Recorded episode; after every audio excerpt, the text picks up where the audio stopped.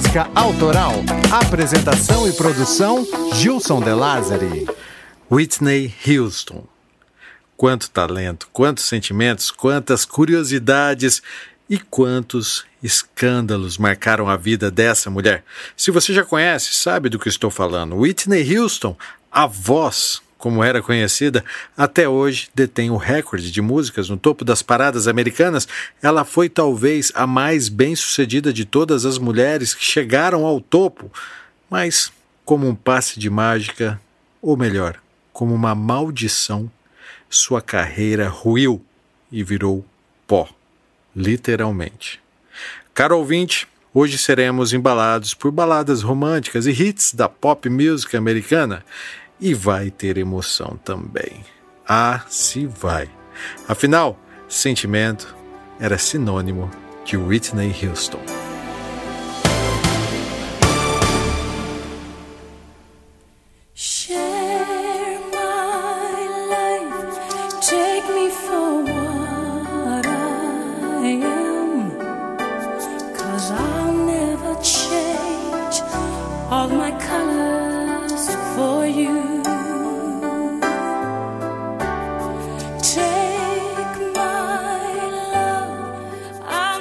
O Clube da Música Autoral é um podcast que orgulhosamente faz parte do Overcast, uma rede de podcasts que foge do padrão da podosfera tradicional.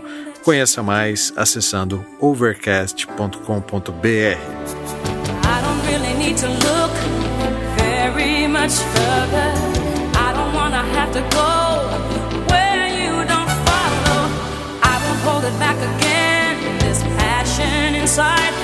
Can't run from myself.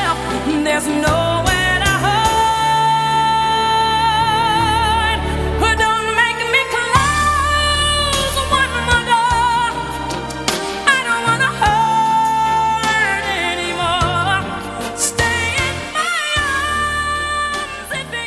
Se você está chegando agora, saiba que os episódios da terceira temporada, esse das Minas, foram todos escolhidos pelos sócios do clube.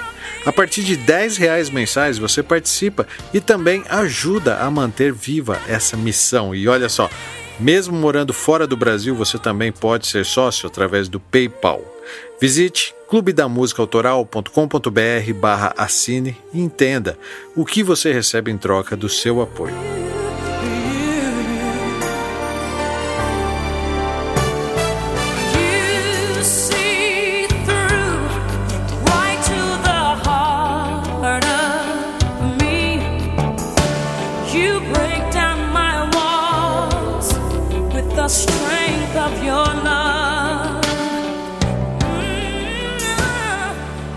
Prestes a começarmos as pesquisas sobre esse episódio de hoje, o Cocão confessou que não conhecia praticamente nada sobre Whitney Houston.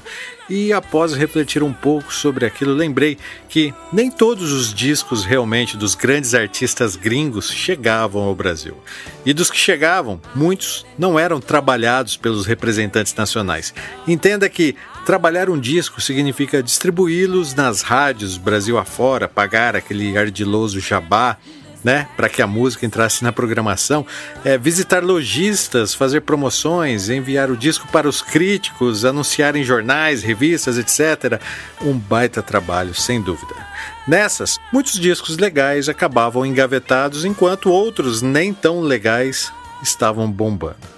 Visão de mercado, meu amigo.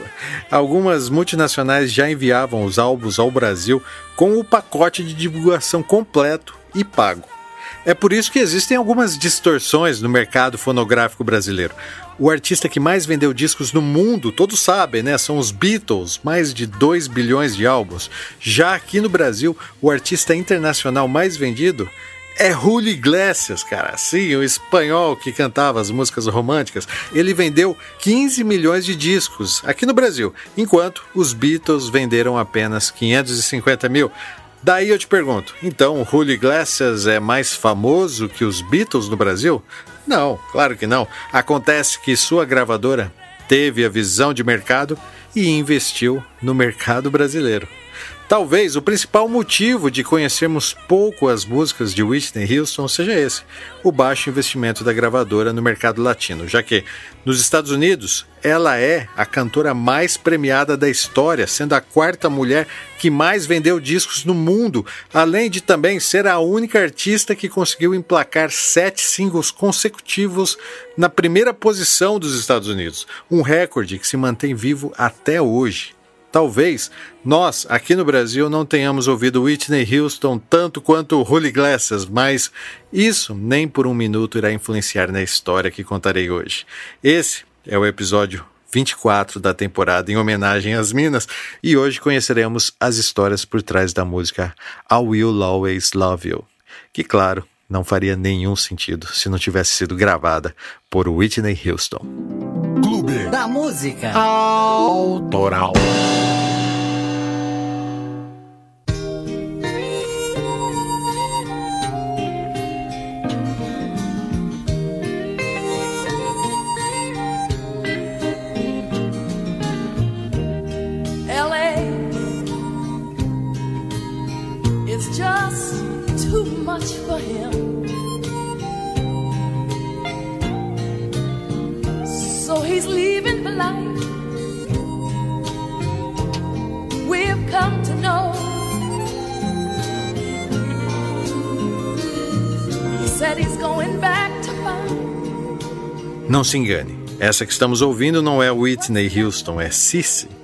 uma cantora americana que, após uma longa carreira como backing vocal de grandes nomes como Aretha Franklin e Elvis Presley, resolveu investir em sua carreira solo.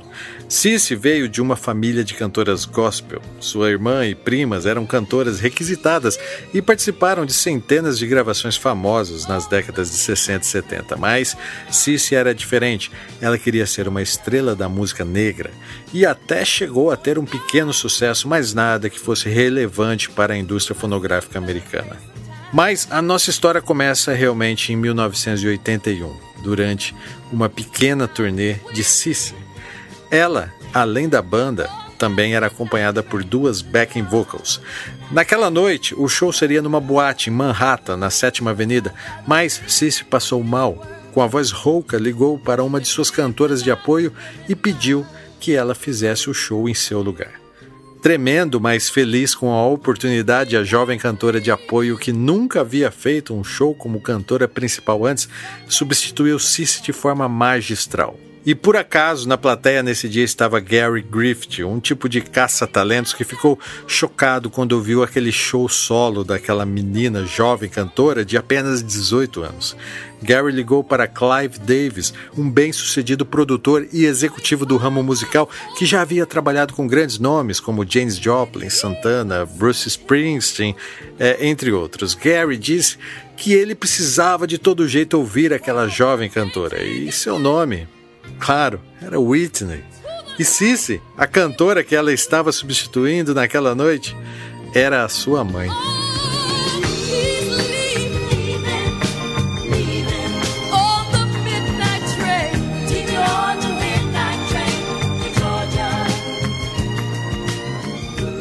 No dia seguinte, no hotel, Whitney ligou para sua mãe Cici Houston para saber se ela estava se recuperando bem e ficou chocada ao ouvir Cici confessar que ela havia armado aquela apresentação para Whitney protagonizar, pois ela precisava saber se Whitney realmente estava pronta para encarar uma plateia e ter uma carreira sólida como cantora. Clive Davis, o executivo da Arista Records e ex-presidente da Columbia, ao conhecer Whitney, ficou surpreso com sua beleza. Acontece que ela, além de cantora, era modelo e já havia feito diversas campanhas publicitárias. Clive viu aí um nicho que poderia dar muito certo e de cara lhe ofereceu um contrato milionário. Mas quem cuidava de sua carreira era sua mãe, Cici, que ainda achava cedo para um contrato. Mas fez uma contraproposta. Elas assinavam, mas Whitney lançaria seu disco sem pressa, e o mesmo precisava ter o respaldo dos melhores produtores musicais da época. A experiência de Cici no ramo fez com que ela não cometesse os mesmos erros duas vezes. A primeira gravação profissional de Whitney Houston foi só em 1984, um ano após terem assinado o contrato, e foi um dueto com o cantor Terry Pendergrass, um ícone da R&B. A canção se chamava Hold Me e deu a Whitney seu primeiro gostinho de sucesso.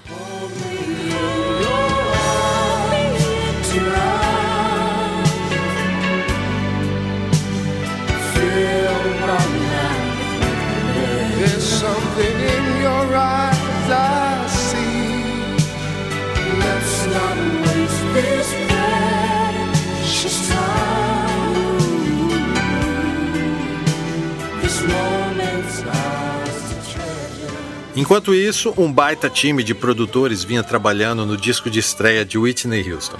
Entre eles, Michael Masser, um compositor e produtor famoso por trabalhos com George Benson e Diana Ross. Cachife, mestre dos sintetizadores, precursor do MIDI na música americana e parceiro de produção de Stevie Wonder. Jermaine Jackson, irmão de Michael Jackson e baixista dos Jackson 5, nessa época ele era o principal produtor da Motown Records. E para fechar esse Dream Team de produtores, Narada Michael Walden, que além de produtor, era um dos melhores engenheiros de mixagem da época, tendo no seu currículo trabalhos com Lionel Richie, Aretha Franklin, Ray Charles, entre outros. Ou seja, podemos entender que o primeiro disco de Whitney Houston não foi um sucesso ao acaso. Ele foi feito com o endereço certo. O álbum homônimo Whitney Houston chegou nas lojas no dia 14 de fevereiro de 1985 e o primeiro single foi Save It All My Love for You.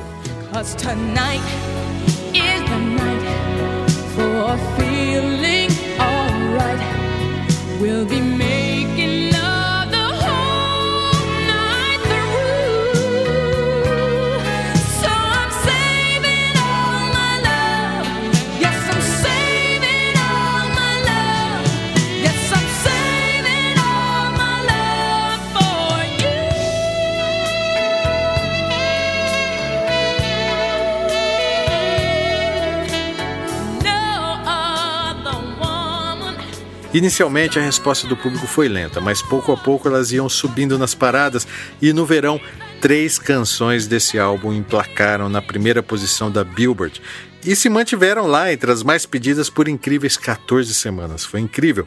As outras canções foram How Will I Know e Greatest Love of All. Essa eu sei que fez sucesso no Brasil. Se liga, ó.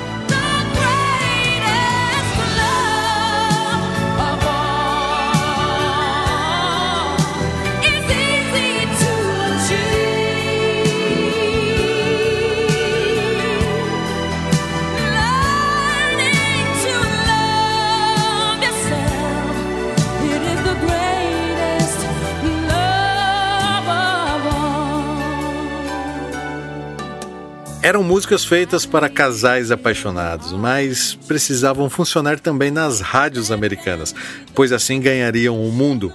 Lembro vocês que o primeiro disco de Whitney já foi um lançamento mundial e que deu muito certo.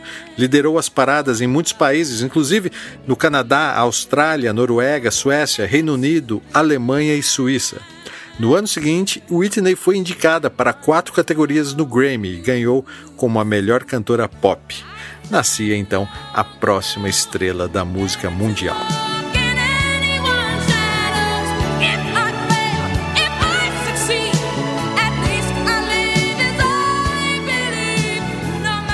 Os investimentos na carreira de Whitney eram sincronizados. Em 1986, ela saiu em sua primeira turnê, Greatest Love Tour. E sua primeira turnê, olha só, já era uma turnê mundial. Enquanto isso, videoclipes sensuais eram promovidos na MTV. Ela foi considerada uma das 50 mulheres mais bonitas do mundo, segundo a revista People mas a expectativa pelo segundo disco era enorme. E como em time que está ganhando não se mexe, Clive Davis repetiu a dose. E em 1987, com o título Whitney, estreou o single I Wanna Dance with Somebody. Mano, um mega sucesso.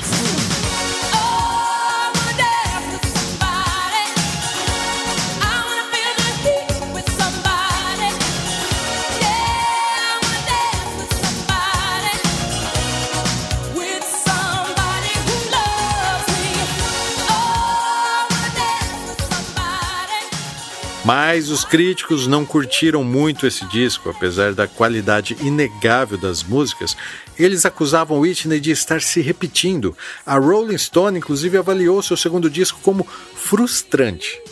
Apesar das críticas, mais quatro canções chegaram ao topo da Billboard e, somado, foram 25 semanas consecutivas entre as canções mais tocadas da América. Foi quando Whitney conseguiu emplacar sete músicas em primeiro lugar, um recorde até hoje. Além de faturar diversos prêmios, Whitney tornou-se a mulher afro-americana mais bem-sucedida do mundo e a terceira maior artista negra depois de Bill Cosby e Ed Murphy.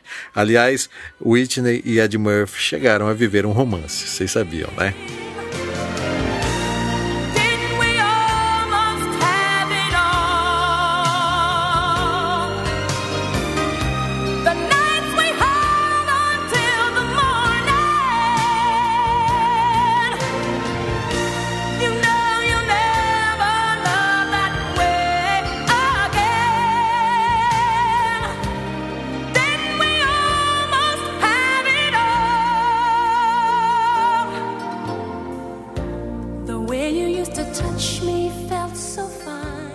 Cara, as músicas da Whitney eram um ótimo produto, sem dúvida, pois Cici, a mãe de Whitney, havia ensinado cantar com alma. A interpretação era impecável, a afinação era cirúrgica e a imagem trabalhada em uma família tradicional com influências religiosas faziam os americanos se apaixonarem por Whitney.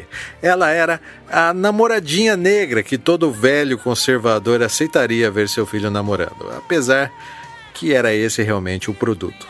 Mas Whitney começou a contrariar todo aquele universo conservador quando ela se envolveu com a luta de Nelson Mandela. Ela se recusou a fazer negócios com empresários que apoiavam o apartheid na África do Sul. E digo mais: em 1988, ela organizou um mega show em Londres para comemorar os 70 anos de Mandela onde 72 mil pessoas lotaram o estádio de Wembley e mais de um milhão de dólares foram arrecadados para instituições de caridades. Esse show abriu os olhos do mundo para o apartheid. This one is for Nelson Mandela and his family, and for all of my South African brothers and sisters. This one's for you.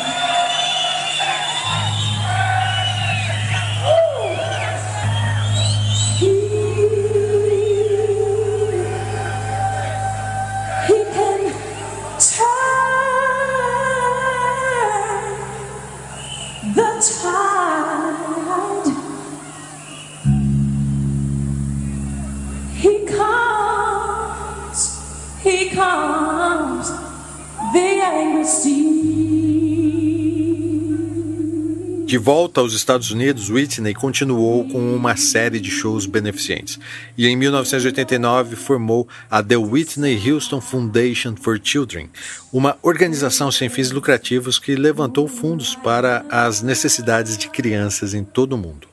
Enquanto isso, em New Jersey, sua carreira musical estava recebendo duras críticas por parte do público negro que acusava Whitney de ter se vendido ao estilo pop, abandonando suas raízes da black music. Em outras palavras, Whitney era acusada de ser uma negra de vida branca, mas a verdade é que ninguém sabia das suas origens humildes, e acho que nem você que está me ouvindo agora nesse momento, caro ouvinte do clube, deve saber dessa história. Então, Cocão já sabe, né?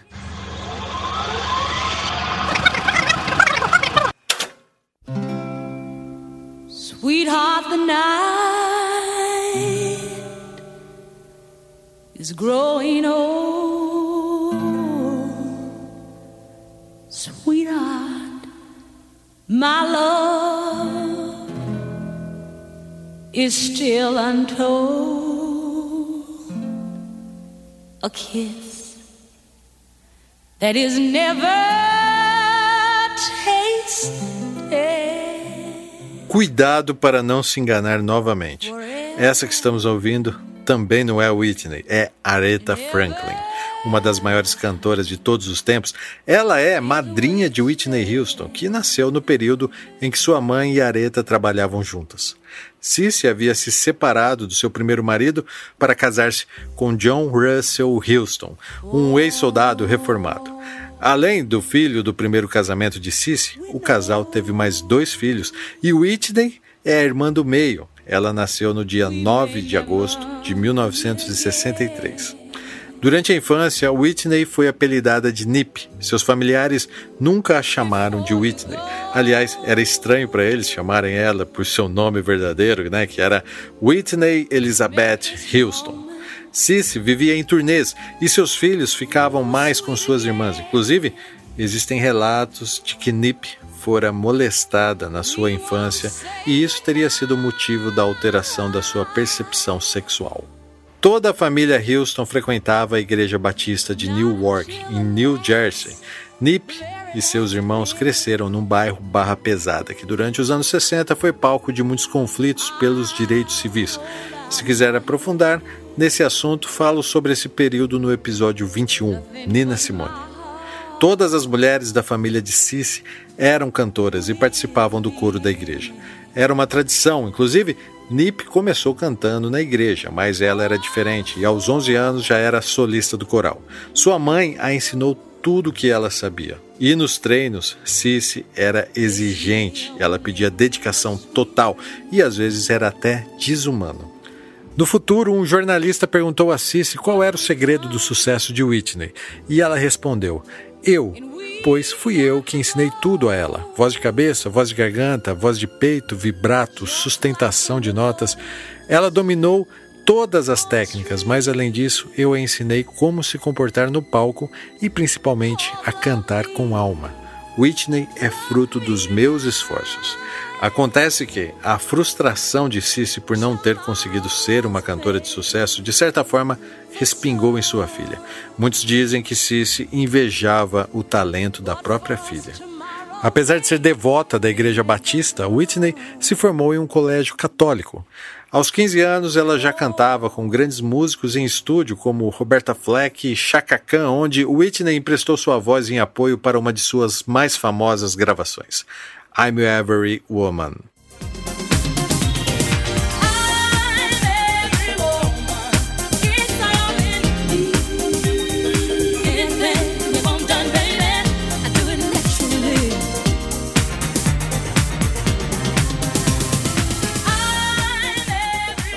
Ao mesmo tempo, Whitney, com 16 anos, tornou-se uma modelo requisitada. Ela foi a primeira negra a ser capa da revista Seventeen. Consequentemente, ela ganhava bem e a independência financeira fez com que ela saísse de casa para morar com sua amiga do colégio, Robin Crawford. Todos suspeitavam que as amigas eram mais que amigas e no futuro essa suspeita foi comprovada. Inclusive, Robin admite que será eternamente apaixonada por Whitney Houston. Mas a saída de casa teve a ver também com o clima tumultuado da sua família. A imagem de família unida era fake. Na verdade, Cici traía John e John tinha um caso com a irmã de Cici. O irmão mais velho de Whitney havia se tornado um jogador da NBA, mas ele foi expulso da liga por ser pego no exame antidoping. Para piorar, o irmão mais novo também seguia o mesmo caminho, ou seja, a família de Whitney foi tudo menos estruturada. Aos 18 anos, Whitney acompanhava sua mãe em alguns shows e foi nessa época que ela a enganou para que fizesse o seu primeiro show solo. Nip foi um sucesso, ela imitou sua mãe em tudo, inclusive nos discursos entre as músicas. Ela estava pronta, mas Cici soube esperar e, através de um contrato milionário, transformou Whitney na maior artista pop americana de sua época. E se você por acaso duvida do sucesso de Whitney, lembro que em 1986 o seu disco de estreia desbancou o icônico True Blue de Madonna, cara, das paradas lá. É, mano, é verdade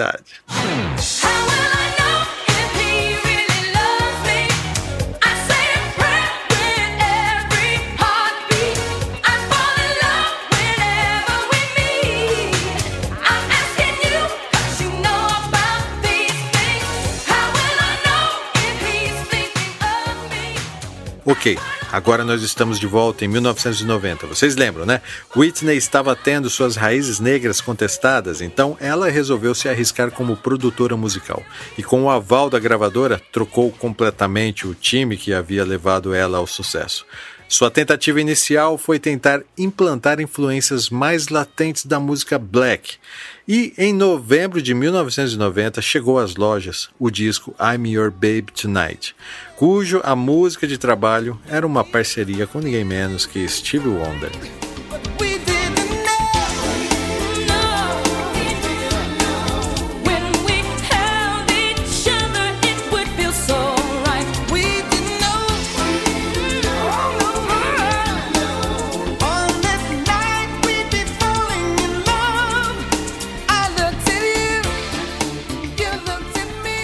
O disco foi um grande sucesso, mas ficou longe dos números surreais dos dois primeiros discos. Mas, de boa, Whitney já tinha mais dinheiro do que ela conseguiria gastar. E com maior independência na gravadora, ela também passou a empregar toda a sua família, desde Robin, né, sua namorada do tempo de colégio, até seus irmãos drogados e seus pais desquitados. Ela tentava forçar a reconstrução da família, mas fez isso no pior lugar possível, cara, na estrada. E pior, ainda topou participar com eles de um reality show que expôs ainda mais os defeitos daquela família. Em 1991 aconteceu um momento memorável. Whitney cantou o hino americano durante o Super Bowl. Essa performance marcou gerações, cara. Acontece que o país estava novamente dividido em mais uma guerra do Tio Sam, a Guerra do Golfo. Aquela execução do hino levou milhares de patriotas aos prantos e até hoje é lembrado como um marco do patriotismo americano.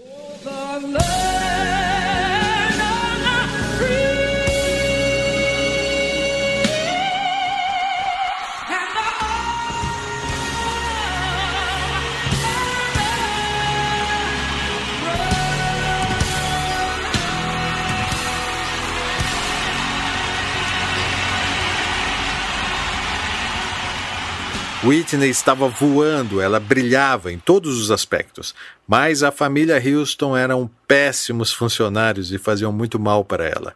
Literalmente estavam acabando com sua paz. E como desgraça pouca bobagem, Whitney começou um romance com um tal de Bob Brown, um cantor de R&B, ex-integrante de uma banda de relativo sucesso da década de 80 chamada New Edition.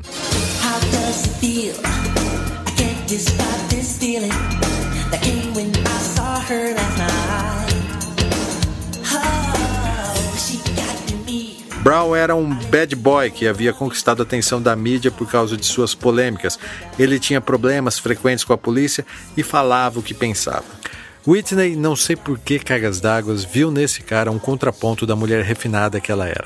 Eles acabaram se casando, mas Bob era inseguro, machista e dominador. Para piorar, era também dependente químico e alcoólatra.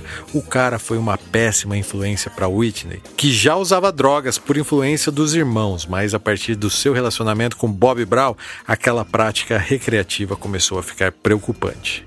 A vida de Whitney Houston estava de cabeça para baixo, mas ainda bem que ela podia contar com a ajuda de Robin, sua amiga e nas horas vagas amante, né?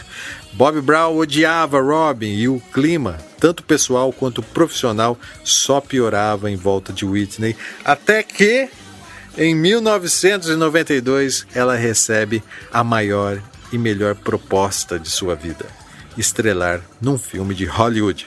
Mas não um filme qualquer, um filme ao lado de um dos maiores atores daquela época. Kevin Costner. É claro que estou falando do filme O Guarda-Costas. Mas antes de falar sobre isso, já aproveito para pedir ao Cucão que rode a vinheta, pois agora falaremos sobre I Will Always Love You. Quem é? Clube da Música Autoral. E... should stay, I would only be in your way. So I'll go, but I know I'll think of you every step of the way.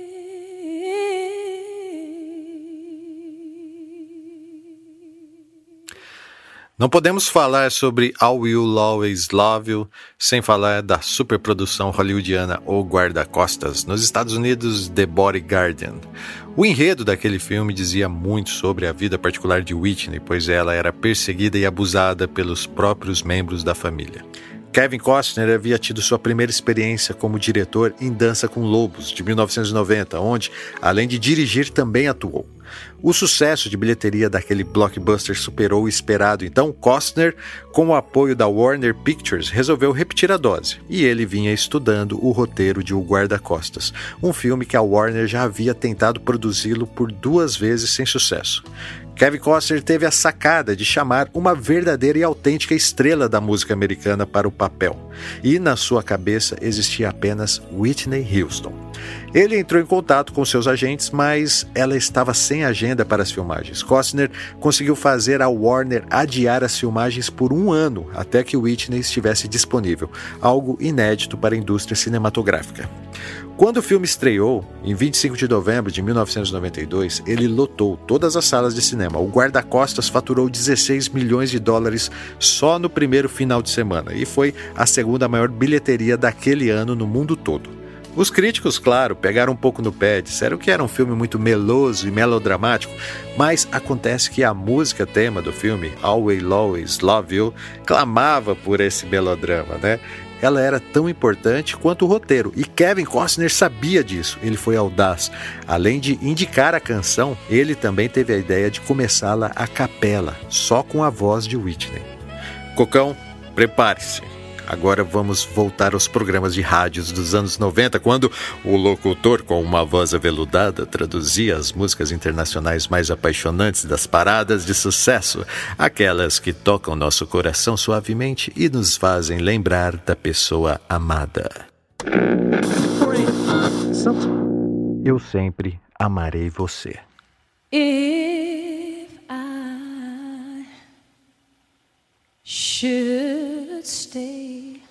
Se eu ficar, I would only be in your way. eu apenas estarei em seu caminho. So I'll go, Então eu vou, but I know mas eu sei. I'll think of you every step of. Que eu pensarei em você em cada passo do caminho.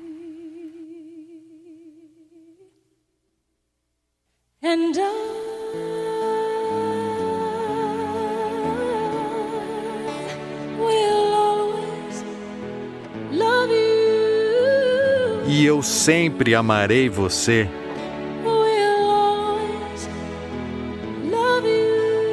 Sempre amarei você.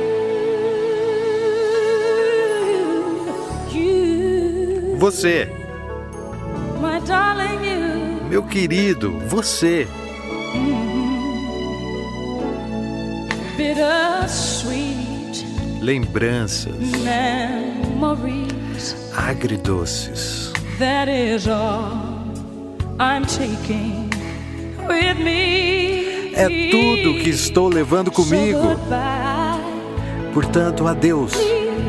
don't cry. Por favor, não chore. We both know I'm not what you you need. Pois ambos sabemos que não sou o que você precisa.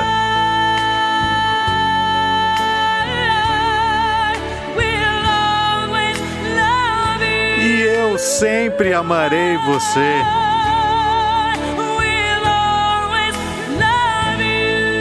Eu sempre amarei você.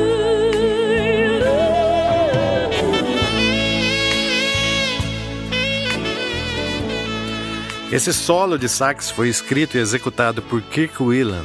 Ele nunca acompanhou Whitney em seus shows, mas o solo dele foi considerado um dos mais belos de saxofone de todos os tempos, a ponto de se tornar quase uma obrigação aos novos saxofonistas aprender a executá-lo.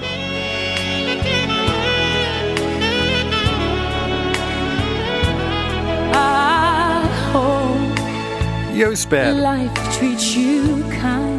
que a vida te trate bem. and I hope you have all you dreamed of. E eu espero que você tenha tudo que sonhou. Eu espero e desejo para você prazer e felicidade.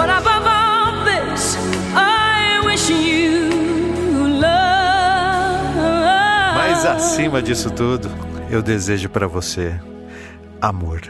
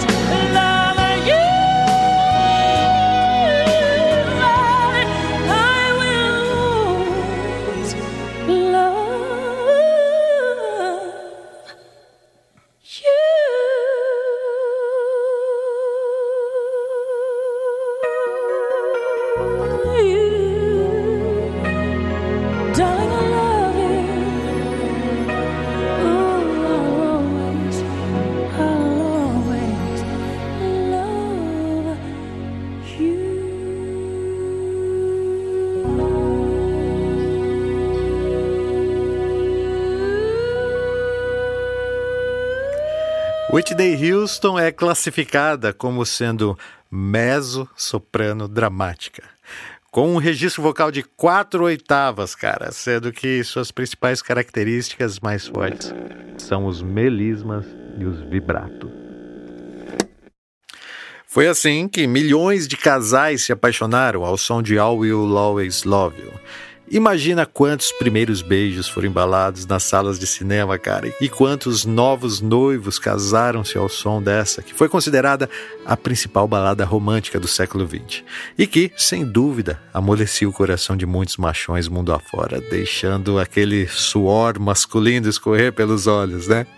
Inclusive, quem disse que Will Always Love You era a canção de amor do século foi o produtor dela, na versão de Whitney, né? David Foster, famoso por ter trabalhado com Michael Jackson, Celine Dion, entre outros, e juntamente apelidou Whitney como The Voice, a voz. Nas paradas foram incríveis 14 semanas em primeiro lugar na Billboard e também se tornou o single mais vendido de todos os tempos. Mas talvez você possa estar se perguntando, com tanto sucesso, com certeza Whitney Houston ganhou o Oscar de melhor canção original, né? e realmente ela tinha tudo para ganhar, mas infelizmente não ganhou. E o único motivo é que essa canção não era uma canção original escrita para o filme O Guarda-Costas. Ela era, até então, uma canção country composta pela cantora Dolly Parton em 1974. E sabe quem ouviu essa música na época, gostou e queria gravá-la? Ninguém menos que o rei Elvis Presley, já na sua fase Las Vegas. Mas a proposta do coronel Tom Parker, que gerenciava a carreira do rei, foi ruim, e Dolly Parton não quis entregar 50% dos royalties da canção para eles. Daí, ela mesma acabou gravando a canção e a cantou em um filme de 1982 chamado The Best Little Warehouse. E vale lembrar que Always Always Love You chegou a ficar no topo entre as músicas country mais ouvidas de 1982. Vamos ouvir um trecho dessa versão original.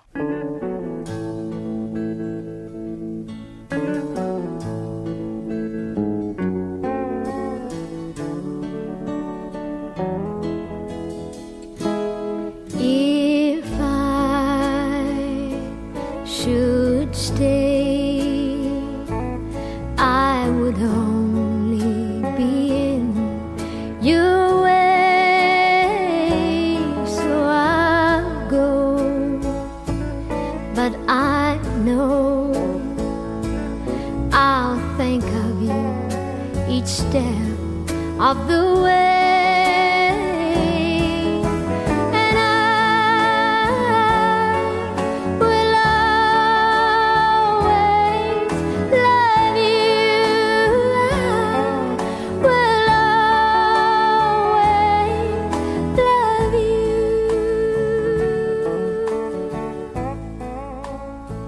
Legal, né? Mas sabe o que é curioso também?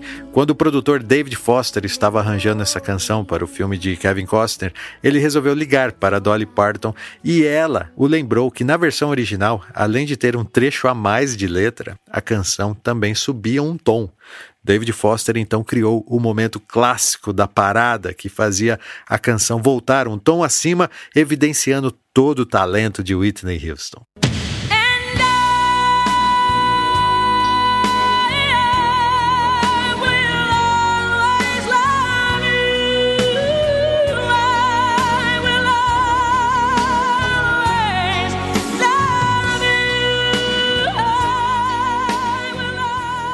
Dolly Parton narra que estava dirigindo quando ouviu a versão de Whitney pela primeira vez no rádio. Ela se surpreendeu, afinal não tinha instrumentos, era apenas a voz dela a capela. Dolly quase bateu o carro, ela precisou encostar no meio-fio e chorou de alegria ao ouvir o que sua música havia se tornado. Segundo a própria compositora, hoje, Will Always Love You é uma música que pertence ao Whitney Houston, devido à tamanha emoção que aquela mulher conseguiu expressar. Mas, como sabemos, todo aquele talento não durou muito, né? Após o lançamento de O Guarda-Costas, Whitney subiu à estratosfera. Ela era a artista mais requisitada do mundo. E Bob Brown, seu marido xarope, que gostava de ser o centro das atenções, ficou extremamente enciumado, passando a beber e se drogar ainda mais, e pior, levando Whitney com ele. A mídia maldosamente trocava seus sobrenomes, chamando Bob de Sr. Houston, em referência ao sobrenome mais famoso. Ele ficava furioso, e Whitney frequentemente era fotografada por paparazzis com hematomas no rosto, causados, claro, por brigas com Bob Brown. No dia 3 de março de 1993 nasceu a primeira e única filha do casal, Bob Christina Brown. Whitney, numa tentativa desesperada de manter sua família, se afastou dos palcos para satisfazer o ego de Bob Brown, mas aquele era um castelo que estava ruindo. Ela deveria ter se afastado de todos, mas ela não queria ser como sua mãe, que abandonou os filhos na infância e traiu o marido. Whitney não queria aceitar o desmonte de sua família e resolveu promover seu pai como agente e produtor executivo. Mas ele teve a moral de roubá-la. Quando Whitney descobriu, claro, o demitiu, mas ainda assim, seu próprio pai teve coragem de processá-la em 6 milhões de dólares. Whitney buscava refúgio nas drogas, ela estava ficando muito magra e chamava a atenção da mídia. Em seus shows, ela não conseguia mais atingir o tom original das canções e estava irreconhecível. Foram várias internações em clínicas de reabilitação, mas como um karma, ela nunca conseguia se livrar do vício. No lugar de seu pai, ela promoveu como agente e produtora a sua amiga Robin, que conseguiu colocar a agenda em dia. Robin realmente amava Whitney. Ela a convenceu de abrir o jogo com a imprensa sobre a sua dependência química. Isso foi ótimo, pois causou comoção aos fãs e principalmente na imprensa marrom que a massacrava. As manchetes eram: Whitney pede socorro. E ela foi atendida. Todos deram uma trégua a ela, menos a porra do Bob Brown, cara. Ele era um verme. E detestava Robin. Infernizou Whitney até que ela a demitisse. Robin, seu único ponto seguro, se afastou completamente de Whitney. A partir disso, começam a aparecer na mídia fotos de Whitney Houston em biqueiras, totalmente zumbi, sob efeito de drogas pesadas. Bob Brown, no auge da decadência, pulou fora e se separou finalmente de Whitney. Mas ela era apaixonada por ele. E esse foi o início do fim. Não apenas do fim desse episódio do Clube da Música Autoral, mas o fim da história de uma das maiores cantoras que já pisou nesse planeta.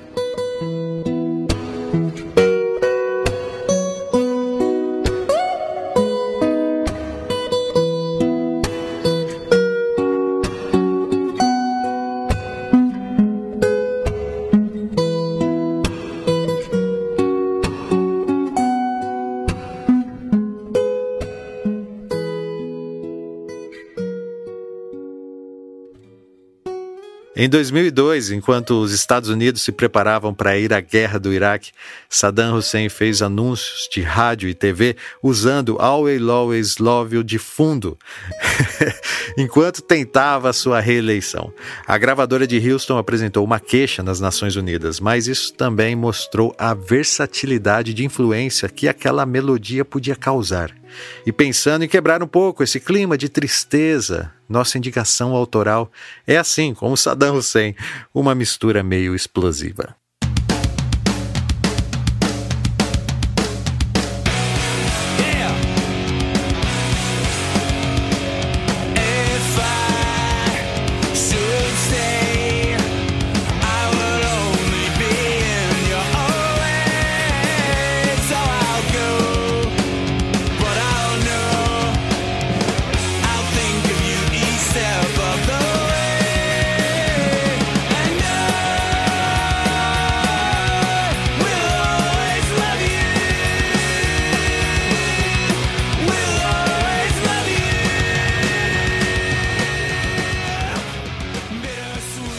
Essa é a indicação autoral desse episódio. É uma banda de punk rock inusitada chamada Me First and the Gimme Gimmes.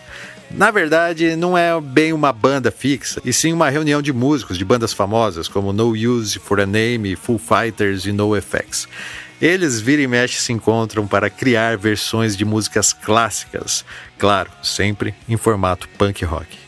Inclusive, as outras versões também são sensacionais, tá? Se gostou, já aviso que essa versão da banda Me First and the Gimme Gimmes, além de todas as músicas que foram mencionadas nesse episódio, estará na nossa playlist para você ouvir no Deezer e no Spotify. I hope life treats you kind. And I hope that you have all that you ever dreamed of. And I wish you joy. And I wish you happiness. But above all of this, I wish you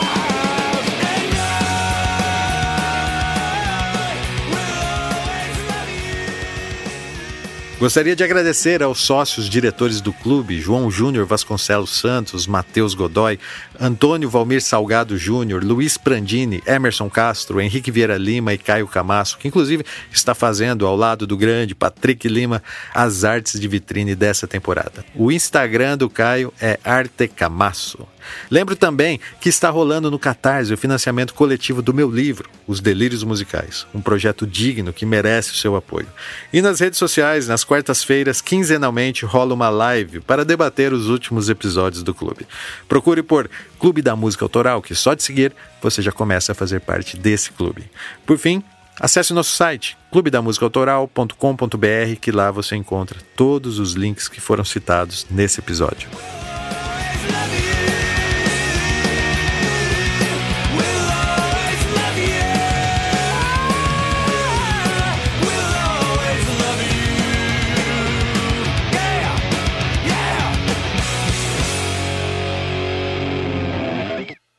Antes de encerrar, é bom lembrar que depois de muitas internações em clínicas especializadas e tratamentos pontuais, Whitney, por um certo período, estava aparentemente liberta das drogas. Ela participou de outros filmes e voltou a gravar, mas claro, sem aquela expressão incrível que a marcou nos anos 80 e 90. No dia 11 de fevereiro de 2012, Whitney compareceu a uma festa pré-Grammy, organizada por seu produtor musical Clive Davis. Ela estava ansiosa pelo grande dia onde seria homenageada, mas dois dias após esse evento, ela foi encontrada morta em uma banheira de hotel. Relatos dizem que toda a suíte estava alagada. A perícia foi chamada e não acharam evidências de crime. Poucos dias depois, o Departamento de Polícia de Beverly Hills divulgou a causa oficial da morte de Whitney Houston, parada cardíaca pós-afogamento. Apesar de todos os amigos dela jurarem que Whitney estava limpa, os legistas encontraram vestígios de cinco drogas diferentes, entre as principais cocaína e anfetamina. Whitney Houston tinha 48 anos e deixou toda a sua fortuna e maldição para sua única filha, Bob Christina Brown. Bob jurou seguir a carreira da mãe, fez apresentações e gravou até algumas músicas, mas ela, assim como sua mãe, tinha problemas com drogas e no dia 31 de janeiro de 2015, Bob foi encontrada exatamente como sua mãe, afogada em uma banheira. Os paramédicos chegaram a tempo de ressuscitá-la, mas ela precisou ser colocada em coma induzido. O tratamento, infelizmente, não surtiu efeito e, após seis meses de coma, Bob foi decretada oficialmente morta. A produção do Clube da Música Autoral é minha, Gilson De Lázari, e a edição é do Cocão, Rogério Silva. Para encerrar esse episódio dramático, deixaremos uma das melhores performances ao vivo de Whitney, executada em 1999, onde na plateia, com apenas seis anos de idade, estava sua filha Bob.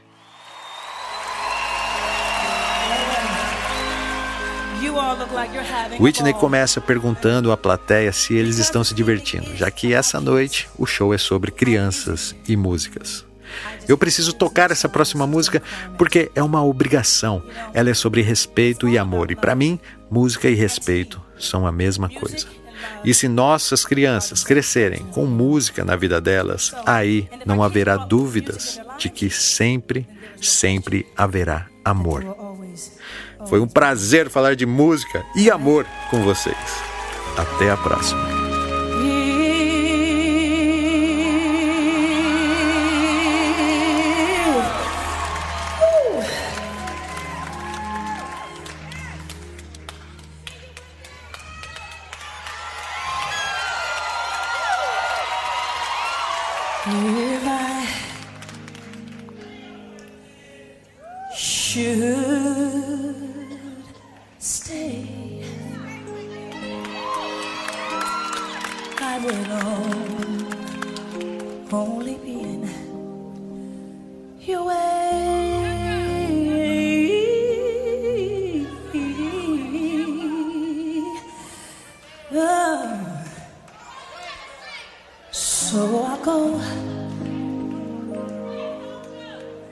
But I,